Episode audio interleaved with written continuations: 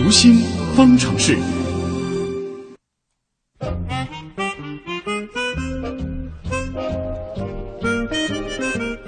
今天是世界读书日。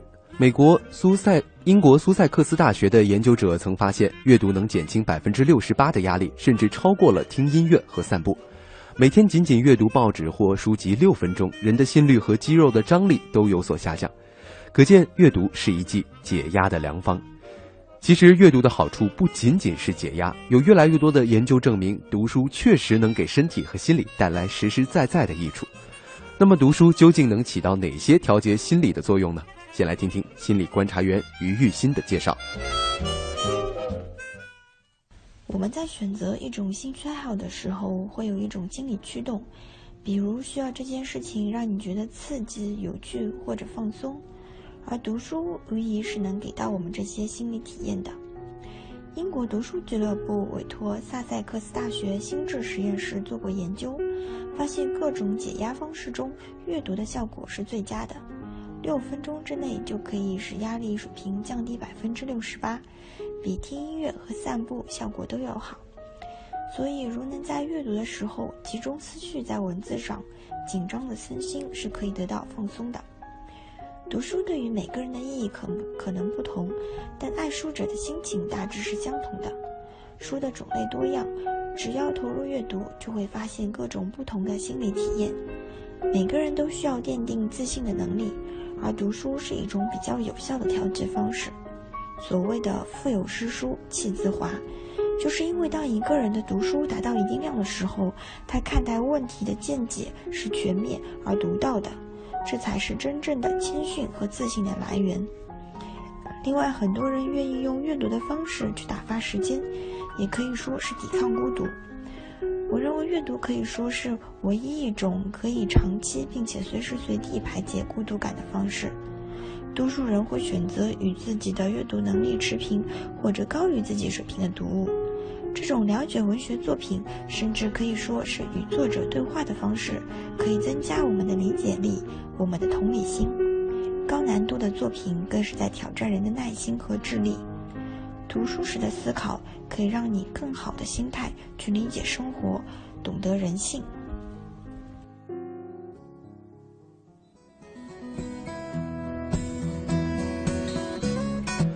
接下来呢，我们要来连线我们的老朋友、国家心理咨询师培训鉴定考官张华老师，一起来聊一聊我们怎样通过培养良好的读书习惯来建立积极健康的心理的状态。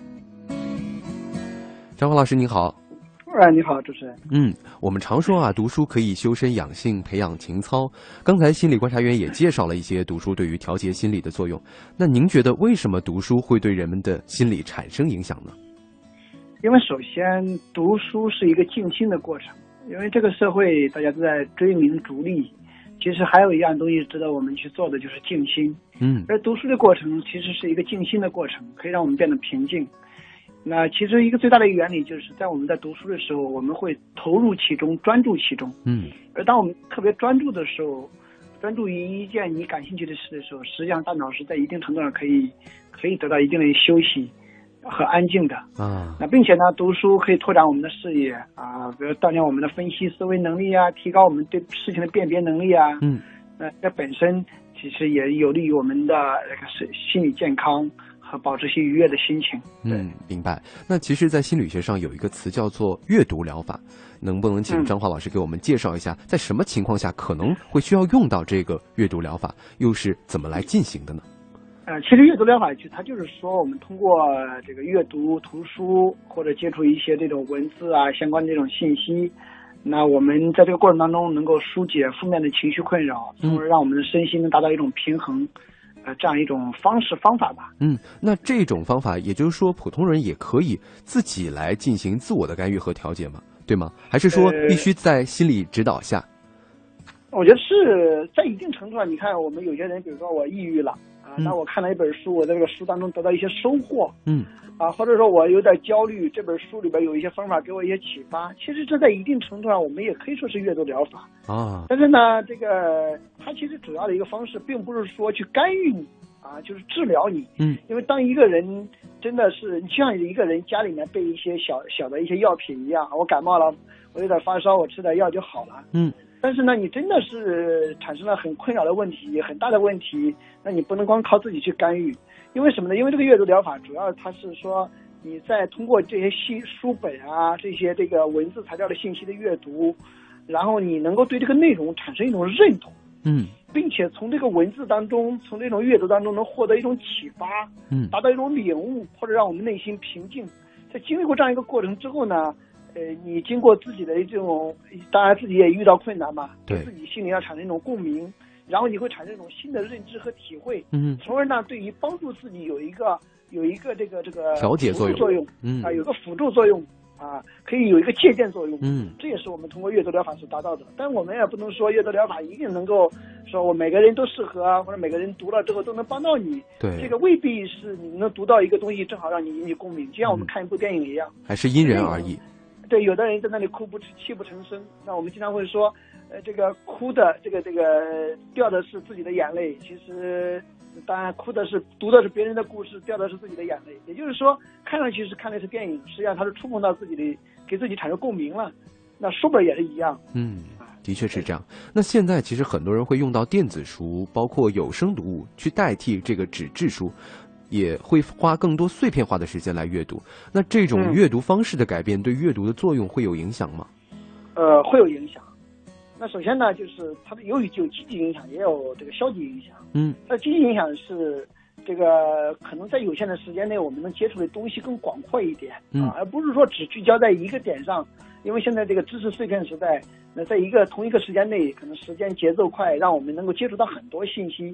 那很多方面呢，那范围大了，容易共鸣的点可能也会有。嗯但是反过来呢，它的深度上可能不够。啊，而读。这个这个读书的这种静心作用，反而是有有有有有反作用的。可能欠缺我们其实读一嗯本书，对，更多是通过对它的认同而实现一种深入的专注，并嗯，且能达到一种静心。对而对，这样一种快节奏的这样一种碎零碎性的这种学习，可能让我们反而是注意转移比较快嗯，啊，可能会更加烦躁。对，容易可能因为接触的多而烦躁。嗯，的确是这样。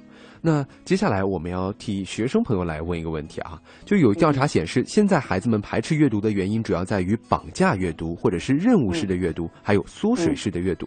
这种带着功利目的的阅读书呢，孩子们是不喜欢，也达不到好的效果的。这方面，张华老师，您有一些应对的方法吗？怎么样让孩子爱上阅读呢？嗯，这里面我觉得首先大家要纠正一个观点，嗯什么观点呢？阅读啊，这个阅读其实更多不是说我们是在学习范围内的阅读，什么意思呢？就比如说小学生，我们那个时候读，家长是希望他读一些跟学习有关的东西啊，比如说跟学习能够促进这个科目学习的东西。那比如哪怕是读大学了，或者说我们工作了，我们希望读的是跟一些专业领域有关的东西。嗯但实际上，这个阅读呢，我们不能把它称为阅读，其实还叫做成为一种专业学习。啊而真正的阅读是什么呢？读一些与学习，或者是与这个狭狭义的学习概念，这个这个有冲突的，就是说读这个之外的书。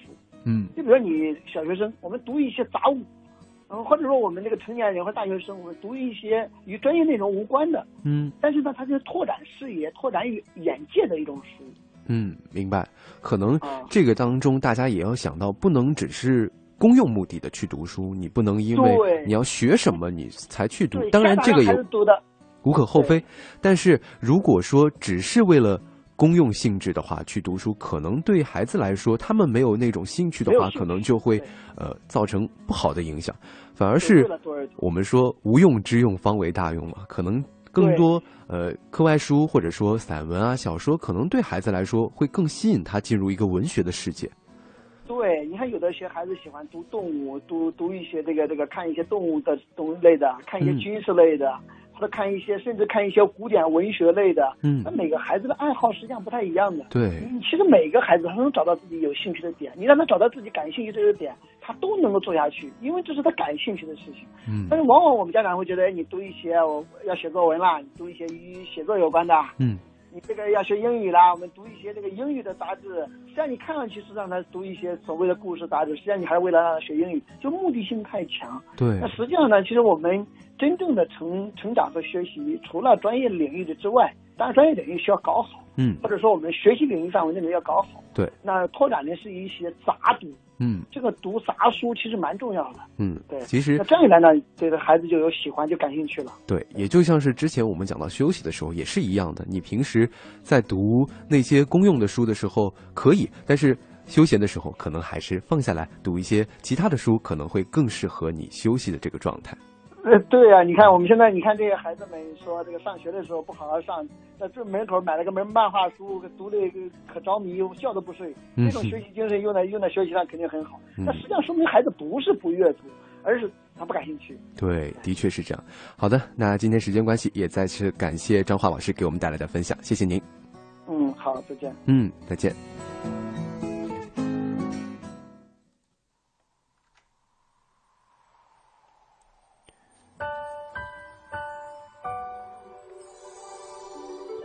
那这里也要给大家补充一下啊，上海中心气象台今晚二十点三十九分解除了暴雨黄色预警的信号。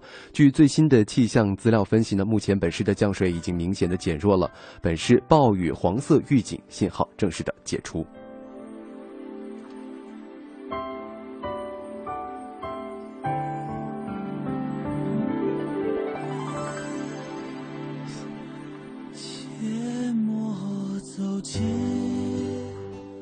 好了，以上就是今天新闻实验室节目的全部内容。本次节目编辑王威、盛燕姿，监制音乐评乐奇，我是唐月。明天的同一时间，我们继续在新闻实验室当中听节目、长知识。明天见了。